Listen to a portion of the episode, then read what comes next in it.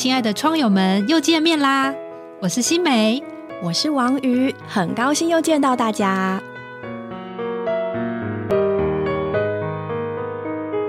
Hello，各位亲爱的朋友们，又到了我们打开天窗的时间。现在呢是九月份，相信是很多年轻人从大学毕业踏入职场的阶段。也是很多人正在寻觅自己命中注定工作的时候。那今天我们很荣幸的邀请一位职场的前辈，说是前辈，其实年纪并没有跟我们差得太远。可是呢，这个学妹她自己在个人进修上，还有她的职涯的规划跟升迁上，我觉得都有很多很宝贵的经验可以跟我们分享。所以这两期的节目呢，我们想特别制作给那些职场的新鲜人、初入社会的职场小白，希望大家可以得到一点帮助。我们欢迎婉婉，欢迎今天的嘉宾，也是我大学时候的一个学妹。说起我跟她的相识经过呢，真的非常有趣。我记得那一年呢，是我们刚结婚的时候。然后我的丈夫他有一个大学同伴是从日本来台湾念书，学成之后他就回日本，然后呢也认识了一个很可爱的妻子，然后他们也在差不多时间结婚，所以两对新婚夫妻呢就在台湾碰面了。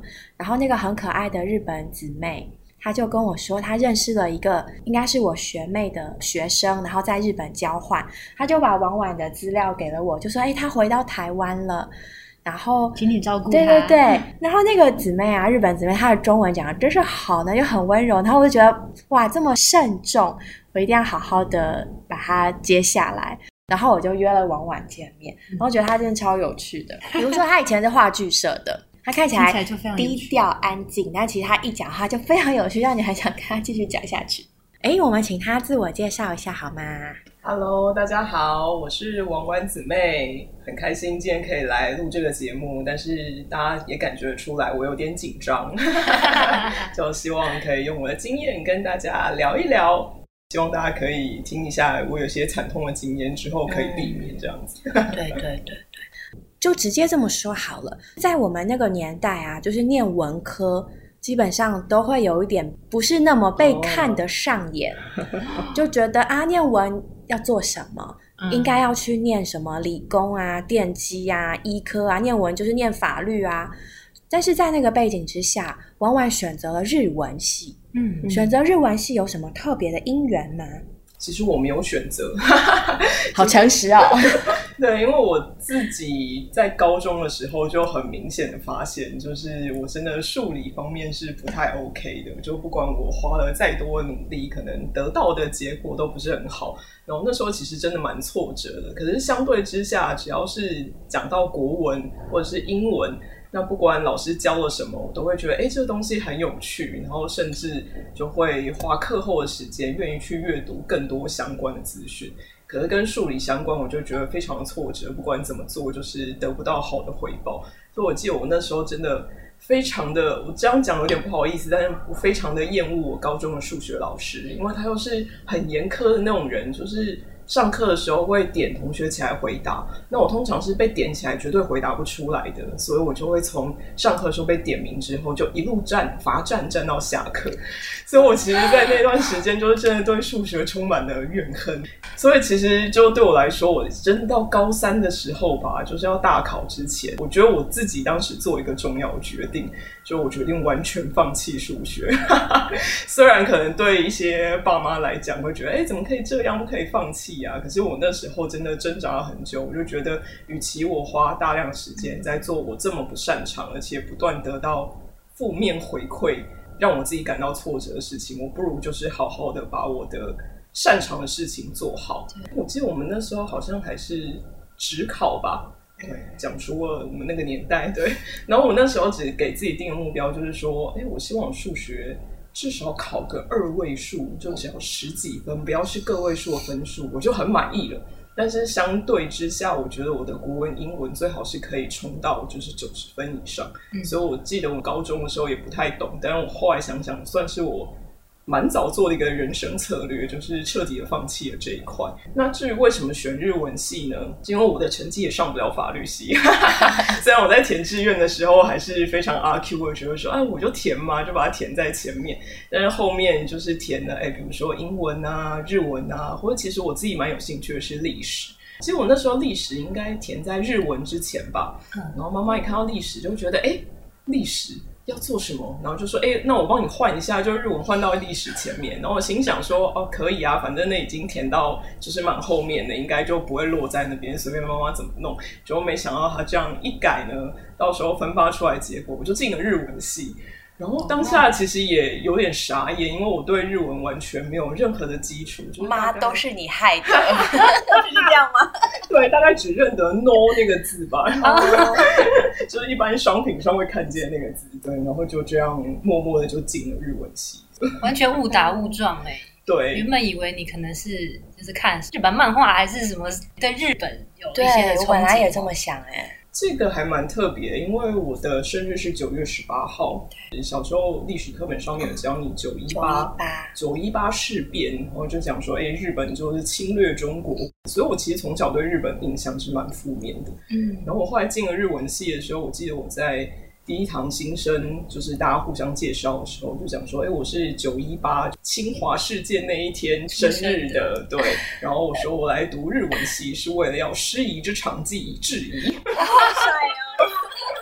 然后嘞？同学什么反应？同学当下应该就是傻眼，对。但是一直到我毕业之后，还有其他同学跟我讲说，我一直记得你当年那样子的自我介绍，超印象深刻的。对，但是真的念完日文系，就觉得哎，其实日本真的有蛮多也是值得我们可以学习的地方。对对对。那么说来，当你在日文系的那四年啊，有没有什么比较特别的风气？就念日文系是什么样的风气？其实我身边蛮多同学，他们是真的对日本文化非常的感兴趣，不管是从小看动漫，或者是他们有其他跟日本有什么样的连接。所以其实刚进去的时候，我会觉得有一点好像格格不入，因为也有一些人他其实日文程度已经很好，他就是自学。那所以刚进去的时候会觉得压力很大，我那种感觉就很像说，哎，有人已经全民英检都已经通过中级了，但是我才刚进来学 A B C，然后身边的同学，因为他们对日本有热爱，所以可能他们会花很多时间想要去了解日本的文化。可是我一开始对日本是没有爱的，所以我就会觉得啊，有点辛苦，然后又跟不上旁边的同学。然后我记得那时候我们期中考考试啊，我们就拿着日文的课本。跟其他系比起来，我就觉得啊，我们感觉好像小孩哦。你看人家英文系就是拿着那种很厚重的原文书，看起来就很厉害。然后我们课本呢，全部都有彩色插图，然后一翻开，里面翻成中文就是一个汉堡多少钱？一百块。然后谢谢，这是一百块。然后想说哇，人家都已经在读什么了，我们还在这边一个汉堡多少钱？就是那种感觉也非常的奇妙。一开始会觉得说啊，我就是进来了，我要好好的努力的念书。可是你会发现，你身边人都比你厉害的太多了，嗯，就是你完全追不上的状态。嗯，所以有一阵子也会觉得说，那我还是就不要那么努力了，我就是不要被挡掉就好。可是蛮奇妙，就是在那个过程当中，跟我一样背景，就是对日文没有任何的基础，然后跟我一起读书的朋友，哎，他后来默默的就拿了书卷奖。然后我心里当下想说，怎么可能？这个家伙每天都跟我玩在一起，然后我们的基础、我们的程度都是一模一样的。我一直觉得说，反正我们赢不了前面那些同学，所以我就不想努力。结果没想到我旁边这个竟然都可以。我想说，那这样我应该也行吧。所以我那时候就开始认真的对待日文，然后好好的学，就是真的肯下功夫、下苦功去学。所以在那过程当中，我觉得真的。花时间跟心力下去之后，就慢慢可以体会到，就是这个语言的乐趣。那时候是你大概大几啊？应该已经是大二大三的时候。对，所以我其实觉得，其实同才的力量也蛮重要的。其实的确有些学生，他进到大学的时候，发现那个科系不是他想要的。对。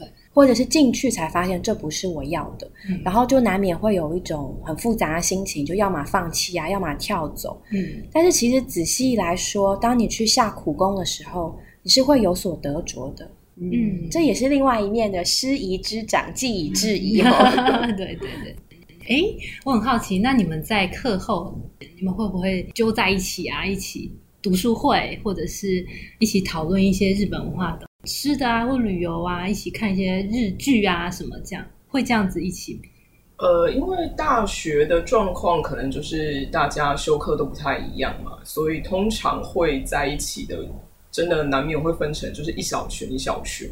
那因为我所在的这一群呢，大部分都是非常的无趣，大概下课就是打工的打工，然后回家回家，读书的读书。但是我记得有一次是有一堂课叫做好像是语言学吧，那因为那堂课的老师非常的严格。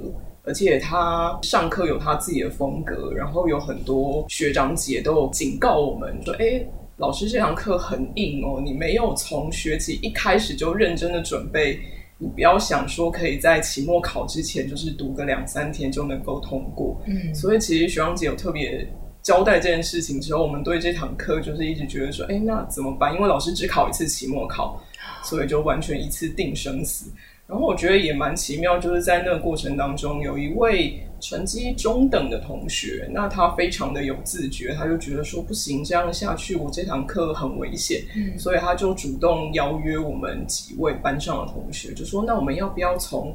学期中就开始，我们周末的时候就轮流到不同人的家，然后我们可以一起把这周老师上了什么内容，我们就彼此在讨论，然后再整理一下。那如果有问题的话，也可以互相交流。嗯，那其实这应该算是我参加的第一个读书会吧，因为我大学四年几乎都在打工。嗯，然后真的就是透过那个过程，其实因为我们也没有人特别厉害，就真的只是同学之间把这周上了什么东西，然后哪边听不懂，A。听不懂的 B 就解释给他听，B 听不懂的 C 可能懂一点，然后有时候可能三个人都不太懂，就只好有点像在解签这种感觉，就说哎，应该是这个意思吧，应该是那个意思吧。所以我觉得在那个过程中也是蛮有趣的，就是我们会花很多时间去思考，说哎，到底哪边不懂，然后到底这件事情是怎么样。那我觉得也蛮妙，就是透过跟同伴、跟同学这样子互相的讨论。嗯，我记得我那次期末考虽然也有就是很认真的准备，可是跟其他完全没有读书会的科目比起来，相较之下准备起来就很轻松。嗯，就觉得说，哎，对这个我们有讨论过，然后我们也已经知道。然后后来我们那堂课真的被当掉人蛮多的，但是我们读书会的都有顺利的通过。哇，所以我就觉得哇，真的是很感谢当。出来邀约我们的那位同学，对不然因为我们这一群人都习惯各读各的。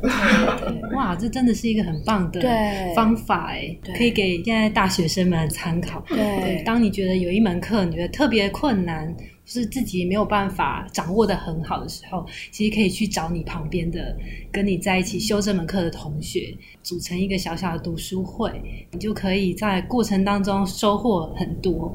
到之后发现考试好像也是这么准备准备，但是却事半功倍。对，没错。对，而且其实一问才发现，原来这么多人都跟自己有同样的心情。对，所以我们其实可以当那个比较主动的那一个，就是。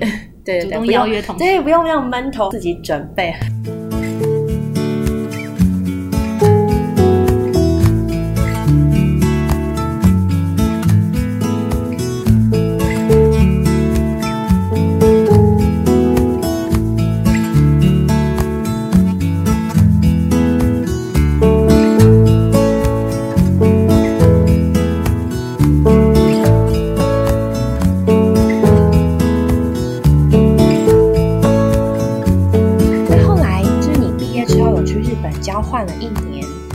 会去当交换学生？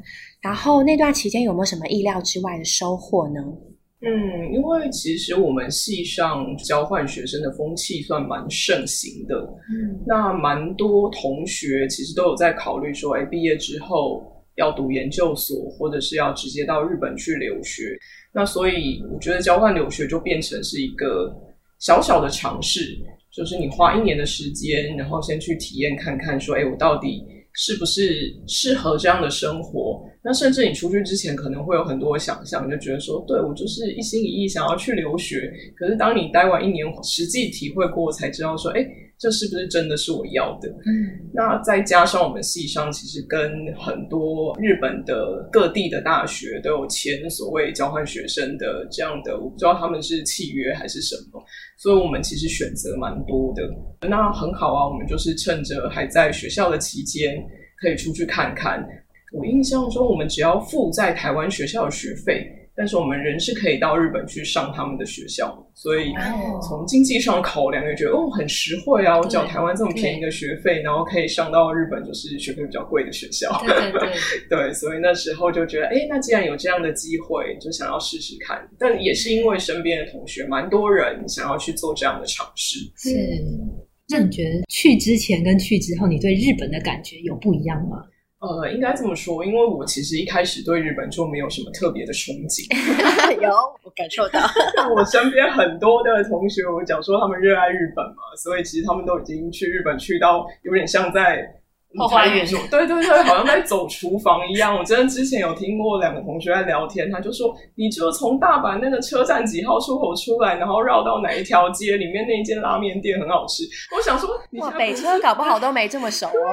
这不是北车，你真的是大阪车站。然后我是这四年，就是我完全没有去过日本，然后第一次去就是要去一整年。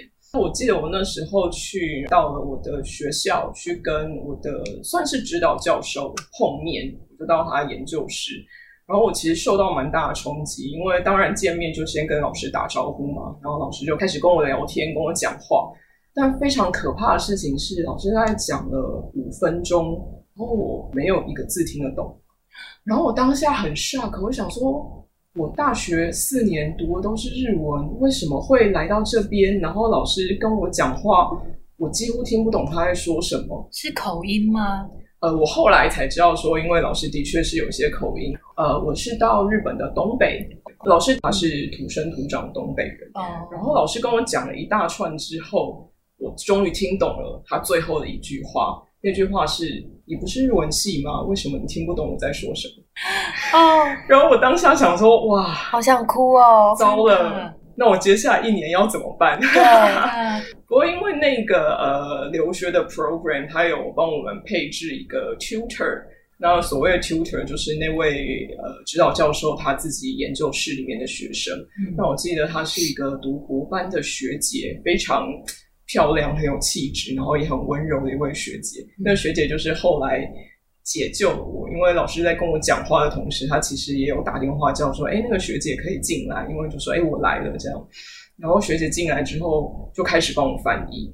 就是把老师的日文翻成我听得懂的日文，然后学姐还安慰我说：“哦，没有关系啦，因为老师本来就是有一点强调，所以也是有一些学生会听不懂，那没关系，我就是帮你翻译这样。”然后我才觉得有比较安心一点。可是我觉得其实当下我听不懂老师在讲什么时候，我里面就已经觉得怎么办？我是不是该回家了？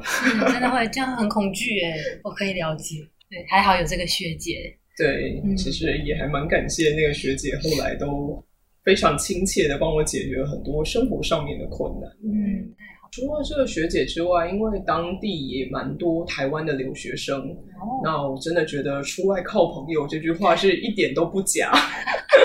我们有个留学生会啊，虽然我知道有些人可能会觉得说，哎，我难得人都到国外了，应该要尽量跟外国人在一起。可是我当下就是那种害怕的感觉没有办法消除，所以我觉得我还是需要跟一些听懂中文，对，然后也是从台湾来的一些同学在一起会比较安心。那台湾这边的学长姐也是给了我们很多生活上面的帮助，因为我要办手机，我要去银行开户，那甚至是我之后我要到哪边买东西吃，其实你完全不知道，完全就是靠着这些学长姐。然后他们愿意花时间带你去这附近，告诉你说：“哎，宿舍附近有哪些超市，你可以买东西。然后你遇到什么的时候要怎么办？当你一个人在异国的时候，就会觉得这些朋友格外的重要，没有他们真的活不下去。所以我觉得在大学的时候，能够好好的经营人际关系是蛮重要的。就一面你需要读书，你要个人发展。但是人际关系真的是一个很需要学习的功课，跟各式各样不同的人相处，接受帮助，敢麻烦别人，也敢被麻烦。对，因为你在台湾的话，你有很多事情，反正我自己做就好了，我不需要别人帮忙。可是当你真的到了一个完全陌生的环境，当然还是会有很厉害的人呢，我不否认，但至少我自己不是。嗯，然后第一次体会到说，哎，其实原来有很多事情是我没有办法做得到的，然后就不得不去依赖别人。但是我觉得也是借着这样子的机会啦，让我知道说，其实我们彼此都是需要帮助的。甚至因为你这样子受过学长姐的帮助，所以到了你的下一届，诶，学弟妹来的时候，你也会愿意花时间去带他们，因为你知道当初他们来的时候那种无助，你都有体验过。那后来你那一年很顺利的达到你的目标吗？该怎么说？因为那一年发生了一件事情，有一天起来突然发现我的腰很痛，然后我当下只是觉得说，哎，是不是闪到腰或者是拉伤什么之类的，所以也不以为意。结果没想到之后就越来越严重，然后严重到有一次我晚上睡觉的时候，只是翻个身，就我竟然被痛醒。然后我就很紧张，我想说到底发生什么事，而且我人在国外，对，我就只好赶快跟学长姐求救。学姐他们就号召说：“好，那我们陪你去看医生。”就在留学生的群里面就问说：“谁要陪他去看医生？”嗯。然后蛮多人报名的，但是因为计程车只能坐四个人，所以你的缘很好哎。所以后来就选了几位姐姐，他们就陪我一起去看医生。那医生也是常住在日本的台湾的学姐介绍，嗯，所以都有先跟医生打过招呼。然后我人生中第一次做核磁共振，我觉得很奇妙，因为他前面都会告诉你说，你等下进去这个机器以后会发生什么事、什么事之类的。然后我觉得哇，全部都是日文。我人生第一次的这样子检查体验，竟然是在国外发生，然后也很感谢说，还好我一进来就保了健康保险。对我其他同学就说，哇，你真的是把日本的健康保险发挥的最淋漓尽致的一位留学生。对，但是其实当下做了各样检查，医生都说骨头看起来也没有什么问题，那他们也不知道为什么，可是我是痛到没有办法走路。然后我也不敢跟家人讲，因为我想说家人都在台湾，那你跟他讲，担心他们除了担心之外，也没有办法做什么。所以我那段期间就是很害怕，就想说，哎，那我该不会下半辈子都没有办法走路了吧？怎么会这样？医生都说没事，我就是痛到不行，所以医生能做就是帮我打止痛针。那是我到后来我回台湾，就是当那个病程发展了一阵子之后，我才知道原来我是僵直性脊椎炎。哇！但因为我第一次发病就是在日本，所以我当下不知道是这种事。可是，在那个过程里面，就很多的同学就非常的关心我。我记得我的宿舍是在呃，从宿舍大厅要通往各个楼层的，算是。交汇点，嗯，对，所以各个台湾留学生自从我生病之后，他们只要要回自己的房间，都一定会经过我这里，然后他都会敲门进来坐一坐，看看，对，看看我状况怎么样，有没有需要什么帮助。我记得我最难受的那阵子没有办法走路，然后有一位同学，他是每隔一小时来敲我的房间门，然后用我们那个书桌那个有滚轮的座椅啊。把我推到洗手间去，让我上洗手间。然后我就觉得哇，其实如果不是因为生这个病的话，就不会知道说，哎，其实大家都是很愿意关心我的。嗯，而且因为那时候日本天气很冷，就是留学生为了省钱，我们就会尽量不开我们自己室内的暖气。然后就会跑到，比如说一些公共的空间，教育厅啊、阅读室啊那边，其实是为了要吹免费的暖气。但是自从我的腰痛之后，我就觉得人都要死了，我还省什么钱？所以我就 尽量的开暖气。那我不知道是不是这个原因，所以大家也很喜欢在我的房间。哎，我来蹭暖气。对，说哎，最近怎么样啊？但是就就坐下来就可以聊个很久这样。所以我觉得我那时候我房间变成另类的。台湾留学生交易厅的哦，房间很温暖，人也很温暖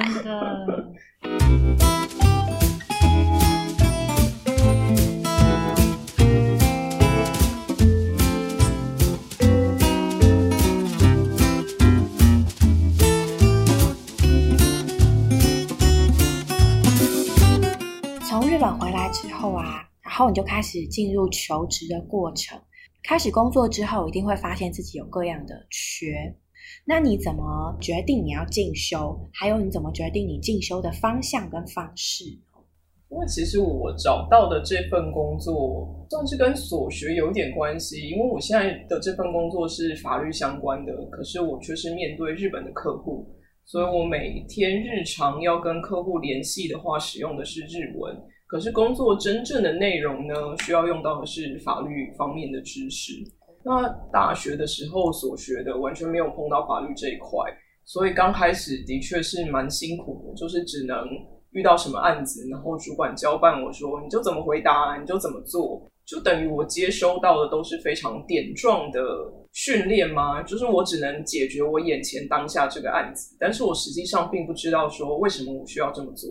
如果下一次有其他案子进来，我自己可能觉得说，哎，这跟上一个案子差不多啊，但其实里面有一些条件稍微的不同，可能解决的方法就会不同。但是我完全没有办法意识到这件事情，因为我没有这方面相关的知识。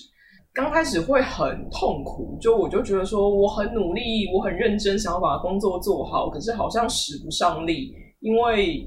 就真的案子来了，我完全没有办法自己判断说，那我接下来要做什么，只能仰赖主管给我指示。那有时候甚至需要一些跨部门的同事来帮忙，所以那时候会觉得好像很辛苦，然后也不知道说，我就算想努力，到底要从哪个方向？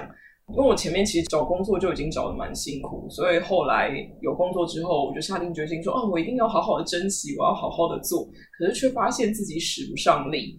然后表现也不是很好，蛮常让主管生气啊，或者是念我之类。那我其实在这个过程当中一直觉得很挫折。我记得我有一次是周末的时候吧，明明可以睡很晚，可是我突然就从梦中惊醒，一大早想说，我是不是哪个工作没有记得做？我是不是期限没有管理好？因为我们法律的工作就是都会有法定期限。然后我们最大噩梦就是我刚开始工作的时候，常常梦见说。期限过了，然后我没有做该做的事情，所以这案子死掉了，这样子 压力好大。对，然后所以我记得我那那天周末早上就突然惊醒，然后就发现啊，原来是梦，然后就也没想什么，但是就眼泪就默默流下来，然后就想说，我是不是很草莓族啊？就是为什么人家都可以做的很好，然后我自己好像呃耐受度啊，或者是承受压力的程度都很差，为什么事情都做不好？呃，其实我后来在职场上有遇到比较后来进来的同事，会问我说：“你当初到底是怎么样决定要留下来，而不是觉得说挫折的时候就离开？”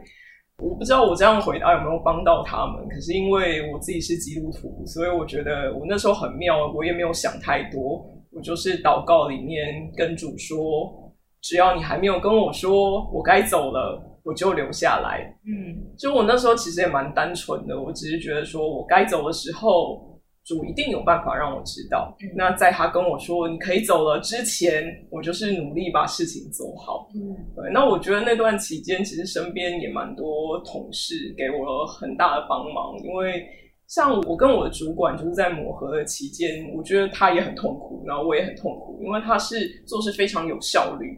已经非常的熟练，然后做事起来很快的。那我是那种学一个新东西需要花比别人更多的时间才能慢慢的上手的那种人，所以他就会看不惯，他就看到我做事，他就很心急，就觉得说你怎么可以这么慢？你就是这个这个这个，你为什么要想那么久？然后当他心里想说，你为什么要那么快？我什么都没看到你就做完了。对所以我就会对，然后那个过程，我觉得我也是被调整了，因为我可能真的太慢了。那所以慢慢这样训练起来之后，我就可以了解说，OK，所以他希望我能够达到什么样子的目标，那我就是尽量也能够调整自己。嗯，我可以问一下吗？你这一段调整的时间大概有多长呢？让你觉得不会这么有噩梦？哦，其实蛮长的哦，我觉得至少有三年哦。所以职场新鲜人头三年真的都不用对自己期望过高吼。呃，我觉得可能还是要看工作的性质啊，因为毕竟我这个工作的性质其实没有三到五年，你说要养成可以独当一面是比较困难的。那如果有其他工作性质的话，这个我觉得我就没有办法给予什么评论。但至少在我们这个行业。觉得花时间去学是蛮重要的，所以我自己的经验是前三到五年几乎都是在学东西，然后被电啊、被骂啊，都是蛮正常的。嗯嗯，蛮正常的。对啊，我想回过头来问一下，你刚刚有讲到说你前面找工作蛮困难，这一段可以跟我们分享吗？嗯，对，就是大多数的社会新鲜人，他们都会有一段。跌跌撞撞的求职的过程，嗯，然后觉得怎么都没有面试的机会，或是没有想要的工作。我们想问的是，你自己的这段过程大概怎么走过的？常听到有些人说啊，我找工作已经一个月，还是我找工作已经三个月了都没有找到工作，我就很焦虑。那我就跟他们讲说，嗯，我找了八个月哦。就是其实，在那段期间，我从日本交换留学结束之后回到台湾，然后就开始找工作。但因为我也没有特别的希望自己要找什么样的工作，我记得那时候就是很普通，希望找一份诶用得到日文，然后薪水不要太低。当时以新鲜人角度，可能第一个会考虑的都是薪资这个方面。可是真的，你说一个新鲜人，你要找到薪资高的工作比较困难，除非你本来就是有特殊的呃技能，或者是你本来的科系。但大家都知道，我们就是日文系嘛。那我身边的同学们，我们那阵子蛮流行的，就是你到电子业、科技产业，但是我们只能当业务助理。你就处理一些跟日本客户的这些往来的文件。那时候会觉得说，哎呀，业务助理听起来好像就是助理嘛，听起来就觉得好像嗯，不是心中想要的那种感觉。但的确也是，我有同学是从业务助理开始做，变成助理，然后现在已经是跟工程师平起平坐这样的状态。但是只是说，在新鲜人求职的阶段，我那时候会觉得，哎，我跟电子业真的完全八竿子打不着关系，所以没有考虑。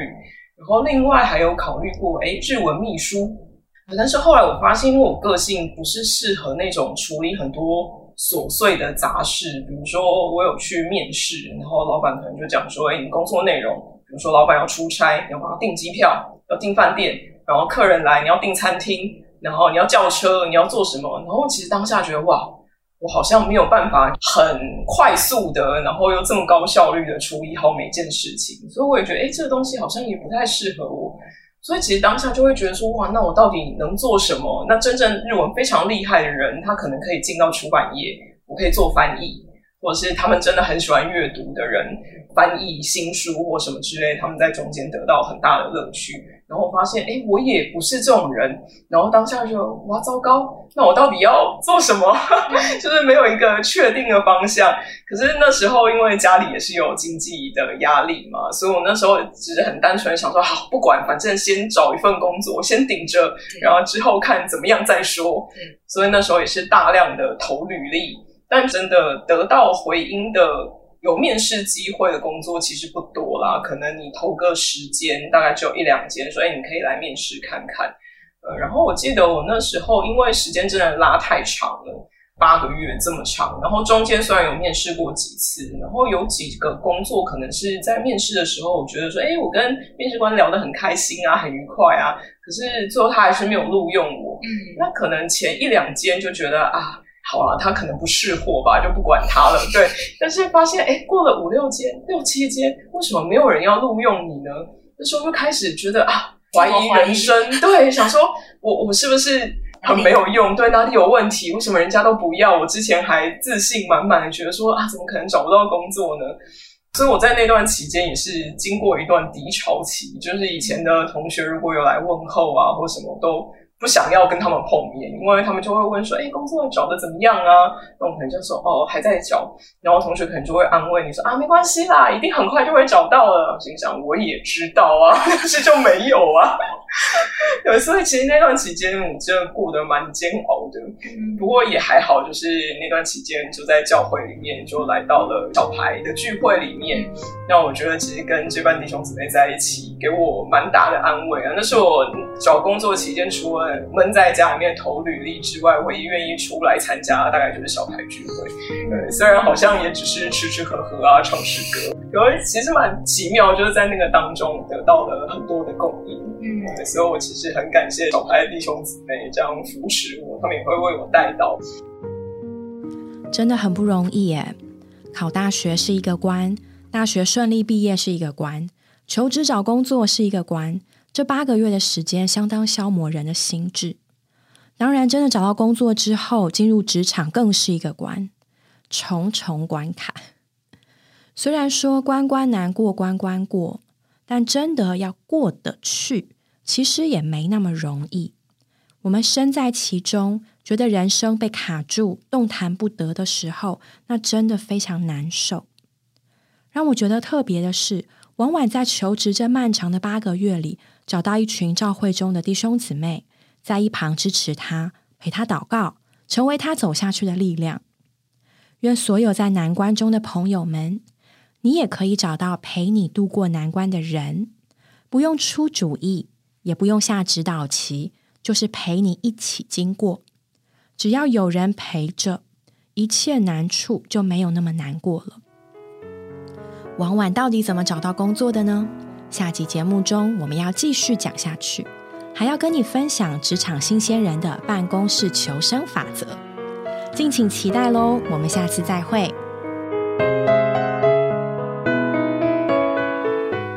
我们今天的节目就到这里结束了。谢谢各位的收听。如果你有想和我们说的话，欢迎留言或来信给我们，也别忘了在 Podcast 平台上订阅我们。我们下周再见喽，拜拜。